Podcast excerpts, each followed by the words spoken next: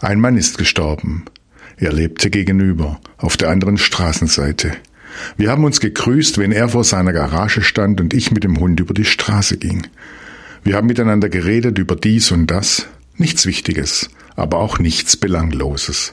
Das, was Nachbarn eben miteinander reden. Er war zehn, elf Jahre älter, fuhr begeistert ein Auto vom gleichen Hersteller wie ich.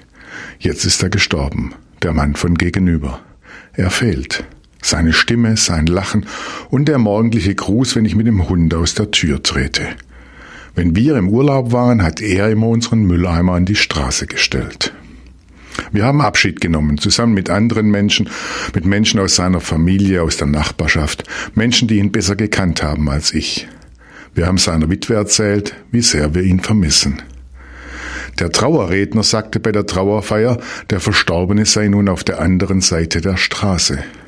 Ich weiß, was der Trauerredner sagen wollte, aber auf der anderen Straßenseite leben wir. Ich spreche oft an Särgen und Urnen, an offenen Gräben und vor Menschen voller Trauer. Sie alle vermissen einen Menschen, so wie ich den Mann von gegenüber vermisse.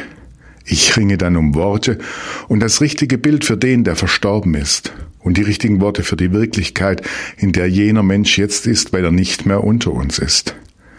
Dann blüht in meinem Herzen und in meinen Gedanken die Hoffnung des christlichen Glaubens. An jenem Ort, den niemand kennt, lebt Gott mitten unter uns und wischt die Tränen von unseren Augen. Ich muss nicht wissen, wo dieser Ort ist im Himmel, auf der anderen Straßenseite oder im Paradies.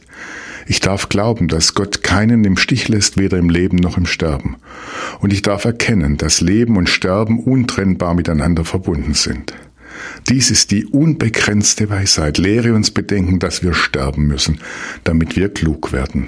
Dieses Bedenken lässt uns leben. Mein Pastor Christoph Vetter aus Erzen.